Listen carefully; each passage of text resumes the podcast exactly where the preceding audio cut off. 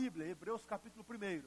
E eu quero falar hoje sobre é, a forma pela qual Deus se revelou a nós. É?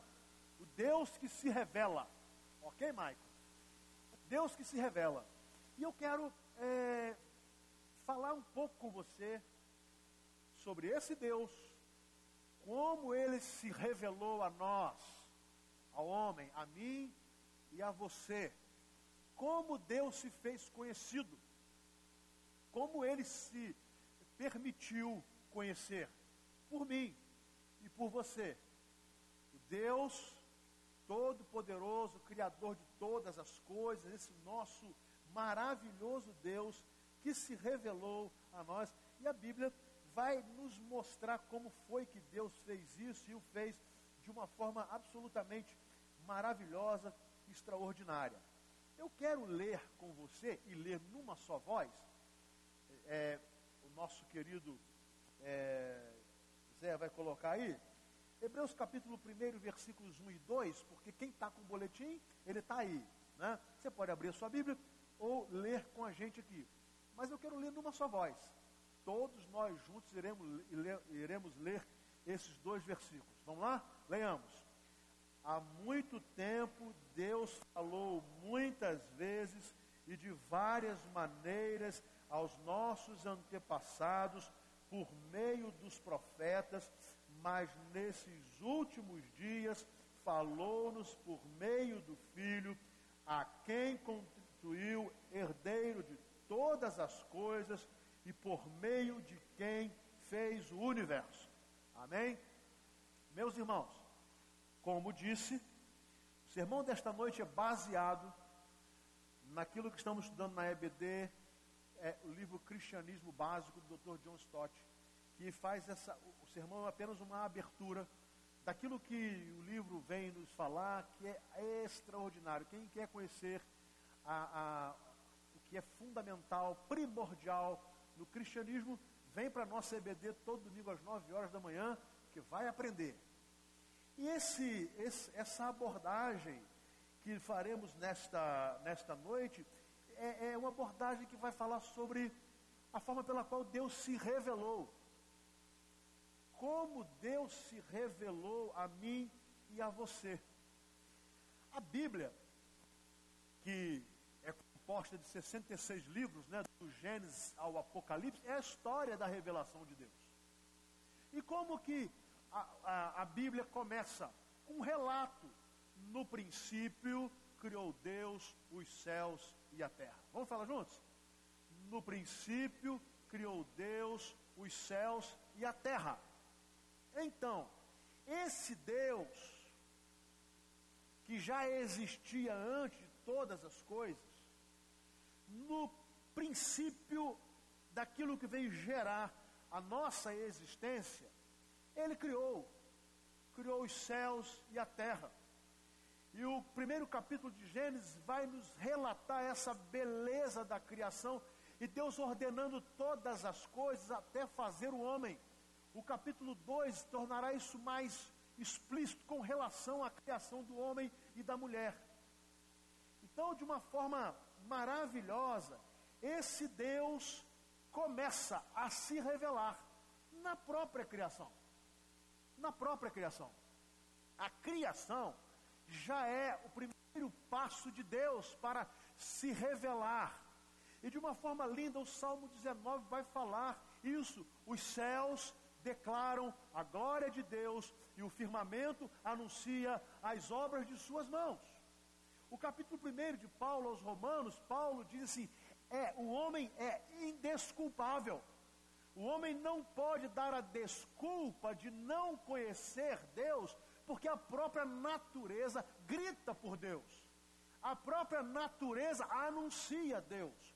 O Salmo 139 vai nos dizer isso, que Deus, que Deus é, cria todas as coisas, Ele sabe todas as coisas, Ele, até mesmo a nossa, a palavra antes de chegar, é, é, sair da nossa mente, Ele já sabe. O Salmo 19, quando fala da criação de Deus, vai também nos dizer que Deus é tão extraordinário que Ele pega assim, ó, um dia anuncia o outro dia, a noite prepara outra noite. É uma coisa extraordinária. A criação. Tudo que você vê, natureza criada, toda a beleza, toda a, a, a perfeição do universo é a maneira, é uma maneira pela qual Deus se revela. E tem a ver com Hebreus.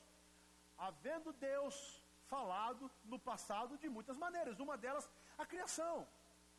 E a criação, ela faz-nos entender que há um ser extremamente superior, alguém que teve que fazer, e isso é óbvio, e os melhores cientistas entendem isso, apesar de não quererem reconhecer que esse, esse, essa origem, esse ponto inicial seja Deus. Mas Deus se revela. E quando ele se revela na criação, é, em teologia chamamos de revelação geral. Porque é uma revelação para todo mundo. Todo mundo pode ver. Você pode respirar Deus quando você pega esse oxigênio e inala. Você pode sentir o cheiro de Deus quando você cheira as flores. Você pode sentir a vida que Deus deu quando você vai para a vegetação, para as árvores, para os rios, para os mares, onde você passar e olhar a natureza, aí Deus está se revelando a você. Que coisa extraordinária! Esse Deus que se revela à sua criatura. E de uma certa forma, isso já seria suficiente. Porque é impossível crer que tudo que existe seja apenas produto do acaso. Então Deus se revela. Mas Deus, o Deus que se revela por sua natureza, por sua criação, ele se torna mais específico. Porque depois de se revelar na natureza e de revelar-se ao homem, o pecado entrou no mundo. E quando o pecado entra no mundo, isso está registrado no capítulo 3 do livro de Gênesis, a história muda não, o homem não achou mais suficiente crer nessa revelação de Deus. Não era mais suficiente ter contato com Deus no paraíso ou ver nessa, nessa beleza toda, nessa perfeição, Deus por trás disso tudo. O pecado, quando ele entra na humanidade, ele começa a levar o homem para uma direção completamente oposta a Deus. Veja bem, Lá na segunda carta de Paulo aos Coríntios, capítulo 4, Paulo vai nos dizer uma coisa. Ele diz assim: se o nosso evangelho está encoberto, para os que se perdem, ele está encoberto.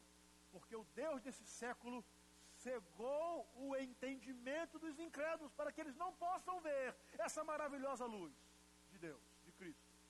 Então veja bem, pecado nos trouxe uma cegueira espiritual. E aí, a humanidade começou a criar uma série de subterfúgios para explicar uma coisa simples. Deus criou todas as coisas. Uma série de subterfúgios para criar, para, para explicar algo que é simples. No princípio, Deus criou os céus e a terra. E a cegueira foi nos tirando essa possibilidade de vermos a revelação de Deus nas coisas mais simples. Mais simples como o pecado gerou afastamento, separação e morte, Deus então se revelou de uma outra forma. Deus escolhe um homem, Abraão. Em Abraão, ele tem um povo, povo hebreu, meio desse povo ele levanta profetas, sacerdotes e profetas para anunciar o ápice da sua revelação. E lá, já no Império Romano, a revelação de Deus se torna plena quando seu filho, por ele Deus é enviado ao mundo capítulo 1 do Evangelho de João, ele vai dizer assim: O Verbo se fez carne e habitou entre nós. E nós vimos a sua glória, uma glória do unigênito do Pai. Que coisa linda. Quando olhamos a criação, nós vemos Deus se revelando. A criação é vida. Mas Deus foi mais específico ainda. Ele fez com que nós pudéssemos vê-lo na pessoa de Jesus. Ele cria e depois ele vem. Ele cria, nos dá a dádiva de contemplarmos a beleza da sua criação e depois ele nos manda o seu filho para vir a nós. E aí é a revelação que chamamos de teologia, revelação específica. Específica não porque ela é para alguns, mas específica porque ela é exatamente direcionada à forma pela qual Deus hoje se revela é na pessoa de Cristo Jesus. Por isso tem tudo a ver com Hebreus capítulo 1, versículos 1 e 2. Havendo Deus, é, há muito tempo Deus falou muitas vezes, de várias maneiras, aos nossos antepassados, por meio dos profetas. Falou por intermédio de sonhos, falou por intermédio de visões, falou por intermédio de revelações, falou de uma, uma série de maneiras, falou pela criação, e continua falando pela criação. Mas nesses últimos dias, no nosso tempo, ele nos tem falado por meio do seu Filho Jesus. Então Deus se revela na sua plenitude a nós ao nos mandar Jesus Cristo. Por isso que nós não só cremos como anunciamos que Jesus é o caminho, Jesus é a verdade, Jesus é a vida, ninguém pode ir ao Pai senão por Jesus. Por isso Jesus foi categórico ao afirmar: quem vê a mim, vê o Pai. Olha que coisa extraordinária. Palavra de Jesus: quem vê a mim, vê o Pai. Porque eu e o Pai somos um.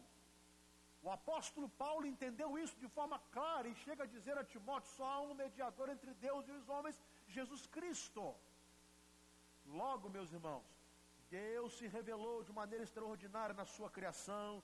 Deus foi é, é, é, na sua revelação progressiva, preparando o mundo por intermédio dos profetas, anunciando, pregando, mandando anunciar a vinda do Salvador. Mas quando Jesus nasce, quando Jesus vem, quando o Filho de Deus vem, então Deus se revela em sua plenitude para a nossa salvação. Deus agiu. Deus tomou a iniciativa. Deus tomou a iniciativa de se revelar a nós. Deus tomou a iniciativa de vir ao nosso encontro. Deus tomou a iniciativa de permitir que a, a cegueira que o pecado trouxe aos nossos olhos pudesse ser curada. Deus tomou a iniciativa para que nós pudéssemos conhecê-lo e fizéssemos isso na pessoa de Jesus Cristo. Conhecendo Jesus, conhecemos Deus. Recebendo Jesus, recebemos Deus. Tendo Jesus como nosso Salvador, temos a Deus como nosso Pai. Ainda no Evangelho de João, primeiro capítulo, ele veio para o que era seu, mas os seus não receberam, mas a todos quantos o receberam, deu-lhes o poder de serem chamados filhos de Deus, aos que crerem no seu nome. Eu quero que você pense nisso. Eu posso ser chamado filho de Deus quando eu creio em Jesus Cristo como meu Salvador. Eu posso ser adotado como filho de Deus quando eu reconheço Jesus Cristo como meu Salvador. Eu posso não ser adotado como filho de Deus quando eu rejeito Jesus Cristo como meu Salvador. Veio para o que era seu, mas os seus não receberam. No entanto, a todos quantos o receberam, deu-lhes o poder de serem feitos filhos de Deus. Por quê? Porque creram no nome de Jesus. Logo, Deus revelou. Deus é acessível. Deus não é um Deus distante, inalcançável. E mais, Deus abriu uma porta, um acesso a Ele. E esse acesso a Deus é Jesus. E é só Jesus. Por meio dele. Por quê? Porque Jesus é o ápice da revelação de Deus. Eu quero que você guarde E eu falo isso muitas vezes nos sermões que prego sobre salvação, é que a Bíblia é muito prática, ela é cristalina. Jesus afirmou: Eu sou o caminho. Ninguém vem ao Pai a não ser por mim. E Paulo afirmou: Só há um mediador entre Deus e os homens, Jesus Cristo. Simples assim. Simples. Quer uma revelação maior do que essa e melhor? É ir a Jesus e por meio de Jesus. É por isso quando Jesus morre, muitos sinais acontecem, talvez o maior deles é que o véu do tempo se rasga de alto a baixo, dando-nos livre acesso a Deus. Eu vou te falar uma coisa. Para falar com Deus você não precisa de, de sacerdote algum. Para falar com Deus você não precisa de pastor, de padre, de rabino, de guru, de ninguém. Para falar com Deus você precisa de Jesus. Para ter acesso a Deus, você precisa só ter Jesus.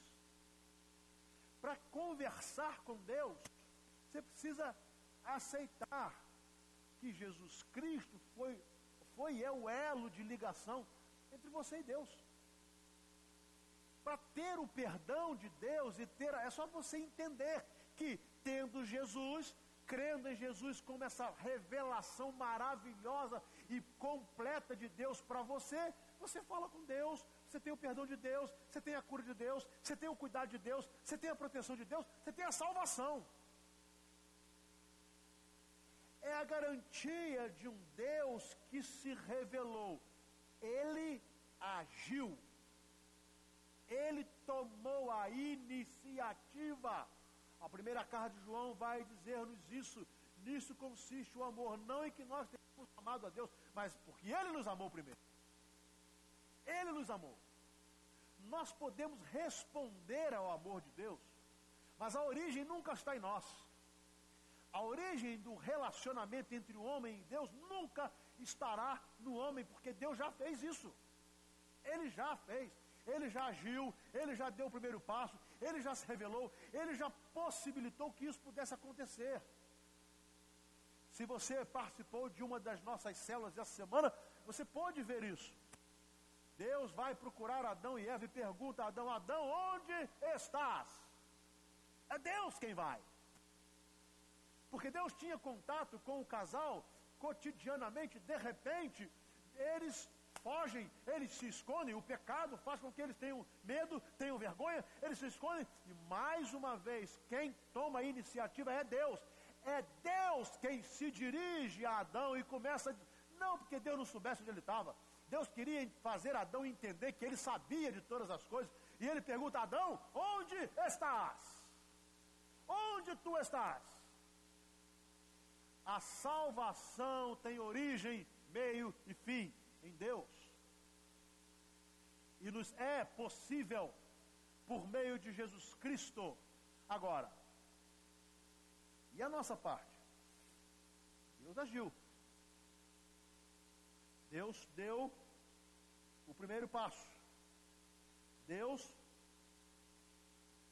nos tem falado. É o que o, o texto de Hebreus diz. Que há muito tempo, ou havendo Deus, e falado de muitas maneiras aos nossos antepassados, meio dos profetas, a nós, hoje, Ele nos tem falado por meio do seu Filho, a quem fez herdeiro de todas as coisas. Pergunta é: Deus falou, Deus agiu, Ele tem agido, mas e nós? Qual é a nossa Deus nos buscou e Ele garantiu: buscar-me-eis e achareis, quando me buscardes de todo o vosso coração. Não há ninguém que vá a Deus que Ele não receba.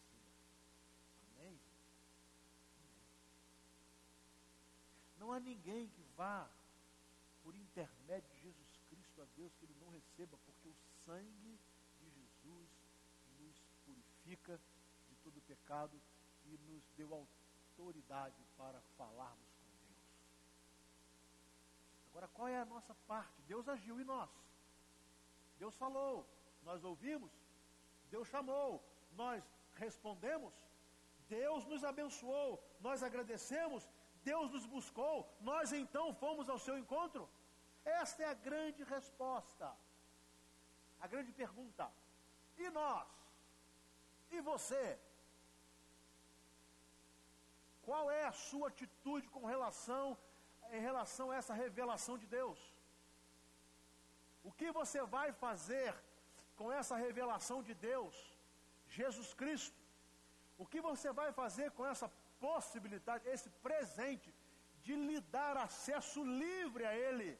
de você poder chegar à presença de Deus sem ser consumido pelos seus pecados, de chegar à presença daquele que é santo, santo, santo, e a santidade de Deus não te consumir ou não me consumir. O que nós faremos com esse presente? Podemos rejeitar, dizer não, conjecturar, deixar para depois, ignorar, repudiar, ironizar. Sim, Sim. Mas aí a revelação de Deus servirá para nós como condenação. Porque ele se revelou e nós rejeitamos a revelação. Ele se revelou e nós repudiamos a revelação. Ele proporcionou-nos meio de salvação e nós dissemos não à salvação. Ele nos ensinou o que fazer por meio de Jesus, por intermédio de Jesus, então, somente por Jesus, só com Jesus e por Jesus. E nós queremos criar outros meios próprios, a igreja, a tradição, e isso e aquilo, as boas obras, os líderes religiosos, os rituais, e tanta coisa que nós viemos criando, e Deus querendo, não é nada disso, gente. Não é nada disso. Só preciso, só quero que vocês recebam o meu filho Jesus como Salvador da vida de vocês. É isso. Porque eu fiz o resto. Qual é a nossa resposta? E eu quero concluir dizendo que, primeiro, é preciso que busquemos a Deus. E já. O profeta Isaías vai nos dizer isso. Buscai ao Senhor enquanto se pode Buscai ao Senhor enquanto. Então, isso tem que ser agora. Agora. Porque se ele afirma, busquem enquanto se pode, é porque chegará um tempo que não se poderá mais. Óbvio. Se ele nos alerta, busquem enquanto se pode, vai chegar um tempo em que não se poderá mais. Então o tempo é agora. O tempo é hoje. Se hoje vocês ouvirem a voz do Senhor, diz-nos a palavra, não endureçam o coração. É buscar ao Senhor e fazer isso já. Porque chegará o tempo em que não iremos querer buscar, mas a oportunidade terá passado. Segundo, é buscar ao Senhor com humildade. Tem gente que quer buscar a Deus como professor, né? quer ensinar Deus gente que acha que sabe tanto. E quase diz assim, Deus, ó, eu vou conversar com você, mas assim, é assim, assim, e assim, e assim. Não. Quando eu vou ao encontro de Deus, em direção a Deus, eu preciso com meu coração quebrantado. Apenas para dizer a Ele que eu reconheço que eu sou pecador. Que não sou merecedor de estar diante dele, mas que ousei me apresentar a Ele por causa de Jesus. Amém? Ousei. E eu sei que Ele não vai me rejeitar. Mas Ele não vai me rejeitar por causa do seu amor revelado a nós na pessoa do seu Filho Jesus e no sacrifício de Cristo. Então eu tenho que buscar a Deus agora. fazê-lo com humildade e buscá-lo com honestidade. E por que isso? Porque é possível buscar a Deus desonestamente, só com interesses pessoais. Buscar a Deus só quando está com problema, buscar a Deus só porque precisa de algumas coisas, buscar a Deus para levar vantagem em alguma coisa, buscar a Deus, sabe? Eu preciso buscar a Deus com honestidade. E se eu buscar a Deus de coração, o texto diz que eu o acharei. É isso que o profeta Jeremias vai escrever: Vocês me procurarão e me acharão quando me procurarem de todo o coração. Não é uma decisão religiosa, é uma decisão espiritual. Não é coletiva, é uma decisão pessoal. Porque Jesus quer salvar a todos, mas salva cada um individualmente. Logo, devemos buscar a Deus com o desejo de obedecer. Meus irmãos, amigos, nós não temos nada para ensinar a Deus. Nada. Nós não temos conselhos a dar a Deus. Tem gente que acha tanto, eu acho que Deus devia fazer isso, eu acho que, mas peraí, somos só criatura. Quem, quem vai dizer ao Criador, assim nos diz a palavra, por que você me fez assim? Nós temos que chegar a Deus para obedecer. Porque a palavra diz que seus mandamentos não são pesados. Quem obedece os mandamentos de Deus, ele diz: Este é o que me ama. Este é o que me ama. Então, eu termino dizendo: Deus já se revelou. Sabe, tem uma, uma, um, uma corrente evangélica meio louca que fica atrás de revelação. Para que isso? Deus já se revelou. Isso é uma infantilidade. Deus sempre me revela o que vai acontecer na vida dos outros.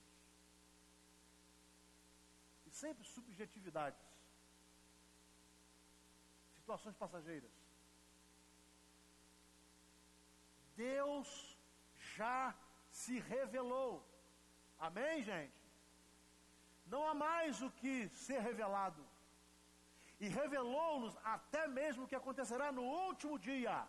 No último dia, na volta de Jesus, quando ele mesmo diz que todo olho verá, todo olho, todo joelho se dobrará, e toda língua confessará que Jesus Cristo é o Senhor, para a glória de Deus Pai, é a revelação do último dia. É por isso que eu não fico atrás de uma revelação aqui, uma visão ali, uma profecia aqui, uma história ali. Isso não me interessa e nem me impressiona. Não me impressiona. Porque Deus já se revelou. Ele revelou o que nós precisávamos saber como fundamental. Fundamental. Que era o meio de obtermos a nossa salvação. Qual é? Pela nossa fé em Jesus Cristo. Pelo perdão dos nossos pecados que o temos pelo sacrifício de Cristo e por nossa filiação. Nos tornamos filhos de Deus quando recebemos Jesus como nosso Salvador. Aleluia. Aí eu pergunto a você, para que eu quero saber mais do que isso? Amanhã vai chover, se não vai, se vai dar errado no trabalho, se vai dar certo. Para quê? Se eu já tenho uma garantia, uma garantia eterna no dia em que eu morrer, eu me encontrarei com meu Salvador, estarei com Ele para sempre. Amém? Revelação de Deus. E a notícia maravilhosa é que isso também pode acontecer com você. Eu quero nesta noite orar com aqueles que desejam entregar suas vidas a. Eu quero orar com aqueles que dizem, Deus, é isso que eu quero. Eu quero orar com pessoas que talvez estejam aqui, sabe, algumas afastadas, outras que ainda não chegaram para Deus. Eu quero orar com, aqui com pessoas religiosas. Pessoas religiosas. Pessoas de boa índole. Pessoas de sentimentos sinceros. E que é, exercem a sua vida religiosa com sinceridade. Mas que querem entender que só há uma forma de sermos verdadeiramente aceitos por Deus. Se confessarmos Jesus como nosso Salvador e entregarmos a nossa vida. Talvez seja lá na sua casa. Você precisa dar lugar a você e sua esposa, a Jesus Cristo, para que Ele seja Senhor da vida de você. Ele seja na sua vida de jovem. É reconhecer Jesus como a revelação de Deus para você, para a sua salvação é dizer, Deus, eu falo contigo. Eu sei que o Senhor vai me ouvir. Porque Jesus Cristo